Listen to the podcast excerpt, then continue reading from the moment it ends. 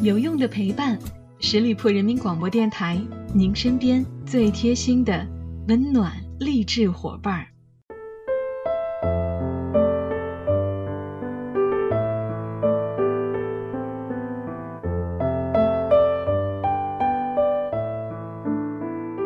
有用的陪伴，十里铺人民广播电台，您身边最贴心的温暖励志伙伴儿。朋友们，这里是小五给您带来的名人风范。后天就是二零二零年的一月一日了，阳历的二零二零年的第一天。不知道大家二零一九年的目标都实现了吗？距离中国农历的春节还有一个多月了，一年忙到头，我们是要总结总结二零一九年，展望一下二零二零年呢。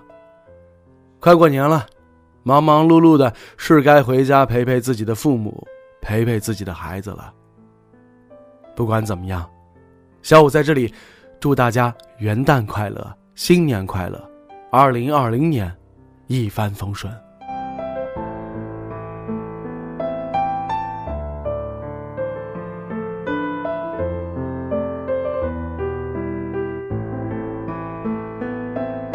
如果你第一次在现实生活当中见到贾平凹，你的第一印象可能是他没有想象当中高大。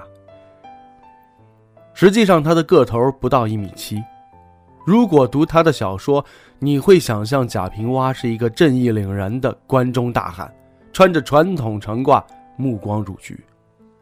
相反，贾平凹最常穿的衣服是西装，但不太系领带。他的话不多，听到别人讲话，他总是低着头一直记笔记，一会儿就写满了一张纸。这几年来，贾平凹多了一些烦恼。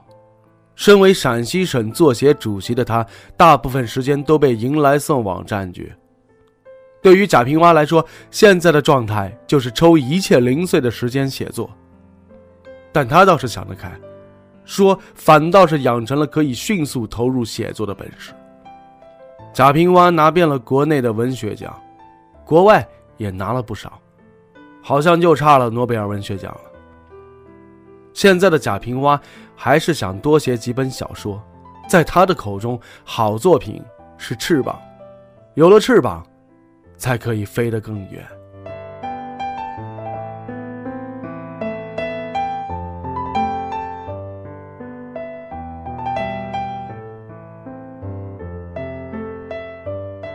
贾平凹是中国最勤奋的作家之一，平均三年就能出一本长篇小说。上一本小说《山本》字数更是达到了五十万字。现在，他又在谋划着自己的新小说，题材和方向他都不透露，只说已经开始干了。他想着每一个作品都得写出点不一样的东西，如果一直重复自己，读者也觉得烦，就没人愿意看了。更为重要的是，贾平凹说他自己也会烦自己。贾平凹老师这十年的创作一直都是新老交替啊。单说故事发生的时间点，就是一本发生在当下，一本发生在过去几十一百年，这么交替着来。小说《高兴》写的是进城打工的农民，《戴灯》写的是一个基层公务员，而山本写民国的秦岭和其中人。上一本小说《山本》甚至成了不太景气的出版业的佳话。一本书出了三个版本，精装版给了人民文学出版社，作家出版社出了平装，而这本五十万字的小说在正式出版前一个月，曾经全文在文学期刊《收获》上全文连载。即便是这样刻意避免自我重复，贾平凹还是没过了自己那关。他感到焦虑和紧迫，甚至不知道应该怎么办。最极端的想法就是换个名字出来，让贾平凹这个名字消失，自己变成一个新人，再去写作。他深知这种改变实在是太难了。他用跳高运动员来对比作家，跳高运动员一次起跳打破世界纪录，只是提高一个几厘米。写作也是一样，但是写作更难的点在于，对于写作而言，这种突破是没有标尺和依据的。谁都不知道该怎么突破。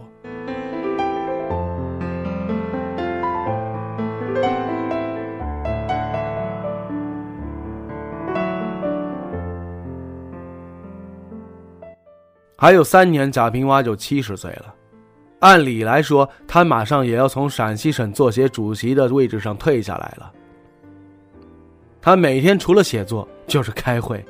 陕西省的任何的文学活动，贾平凹都亲自到场。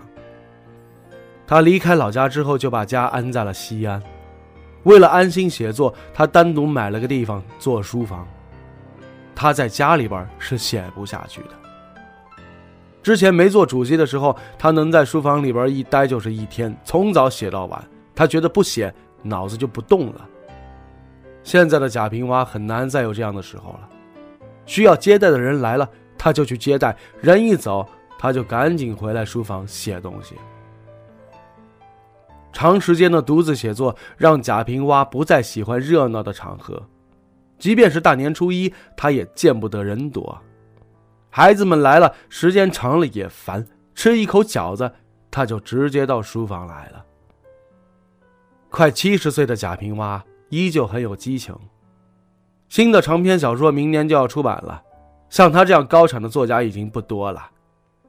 他觉得，人和所有的动物、植物一样，一旦有了后代，一旦传宗接代完成，任务就算完成了。贾平凹希望能靠自己去做一些喜欢的事儿，来延长自己的寿命，至少让阎王爷觉得自己有事情可做。不停的工作、不停的奋斗的人，寿命反倒是长的，而且身体是好的。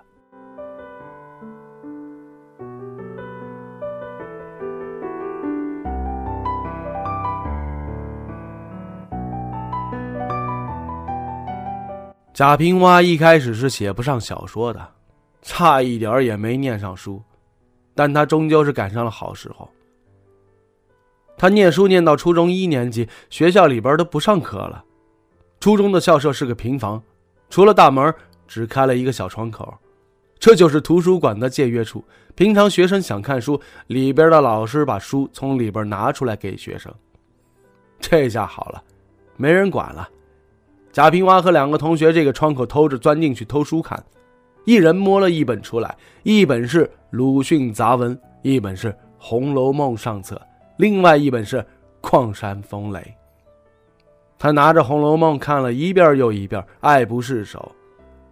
大家族的兴衰离贾平凹很远，但是不知道为什么，深深的吸引了贾平凹。他觉得这书写的透彻，把中国这点事儿。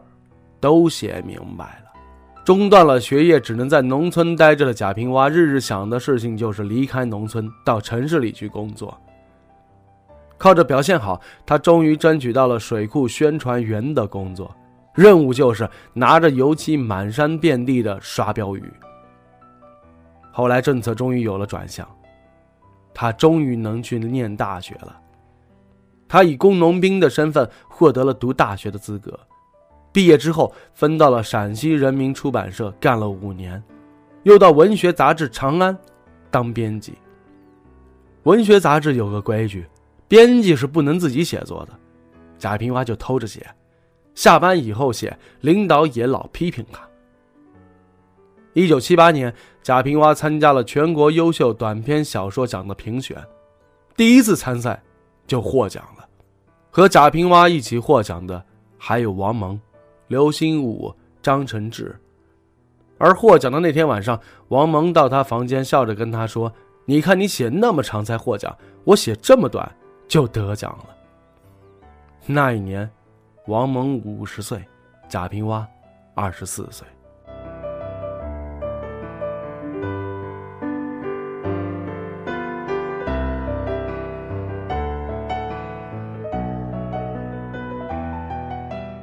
贾平凹是中国最出名的作家之一，这也是他名声最噪的一次。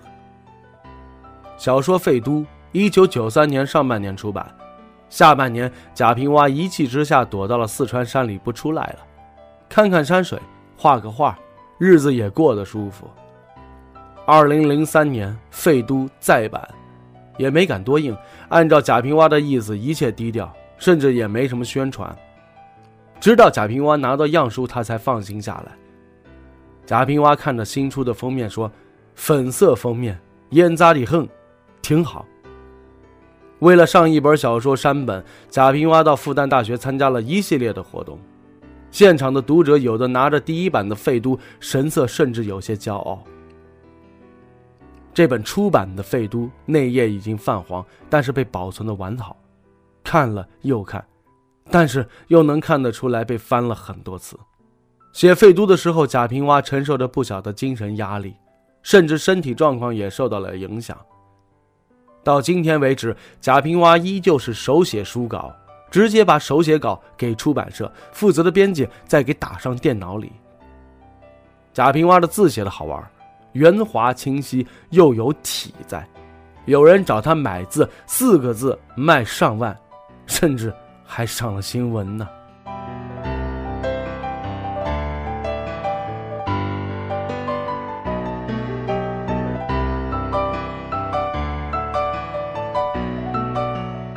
贾平凹的文学土壤在陕西，但他又发现自己的故乡没了。他口中的故乡。是爹妈在的地方，爹妈没了，就不太回去了，也就算不上什么故乡了。故乡得有人，有人的地方才是故乡。现在贾平凹的父母都走了，但是这故乡没有像他说的那样消失，反而越发明显。他的老家其实叫商洛，从八十年代，贾平凹就不断的回老家采风。一直采到曾经的老人们都离开了人间，贾平凹一直以商洛起点看中国。后来离开家乡到西安，他就站在西安的角度再看家乡。商洛，贾平凹一直都没绕过去。贾平凹忘不掉商洛和陕西，陕西这片土地也放不下贾平凹。即便贾平凹动辄就出现在西安的各个文化场合，但是每次有贾平凹出现的活动，依旧会被围个水泄不通。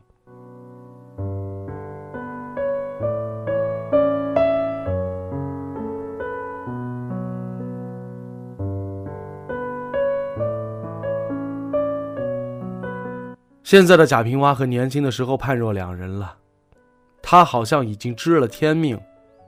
年轻的时候，贾平凹觉得自己无所不能，自己干干这个，做做那个都不在话下。年纪大了，贾平凹越来越觉得自己微不足道的，而且无能为力。唯一不知道的是，如果还有一次选择机会，他会不会还会选择成为一名作家？但是现在的贾平凹想做的事情还是赶紧退休。他想象当中的退休生活轻松愉快。照自己的说法，现在每天都很紧张，匆匆忙忙的来，匆匆忙忙的去，这样的活法真的不快乐。好了，亲爱的听友们，感谢大家收听今天的名人风范，我是小五，欢迎大家关注十里铺人民广播电台公众微信，在订阅号中直接搜索十里铺人民广播电台，点击关注就可以了。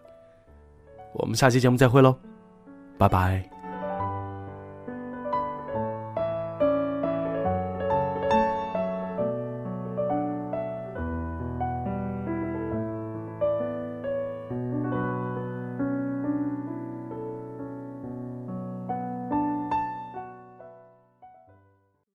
本期节目由十里铺人民广播电台制作播出。了解更多的资讯，请关注十里铺人民广播电台的公众微信和新浪、腾讯的官方微博。感谢收听，我们明天再见。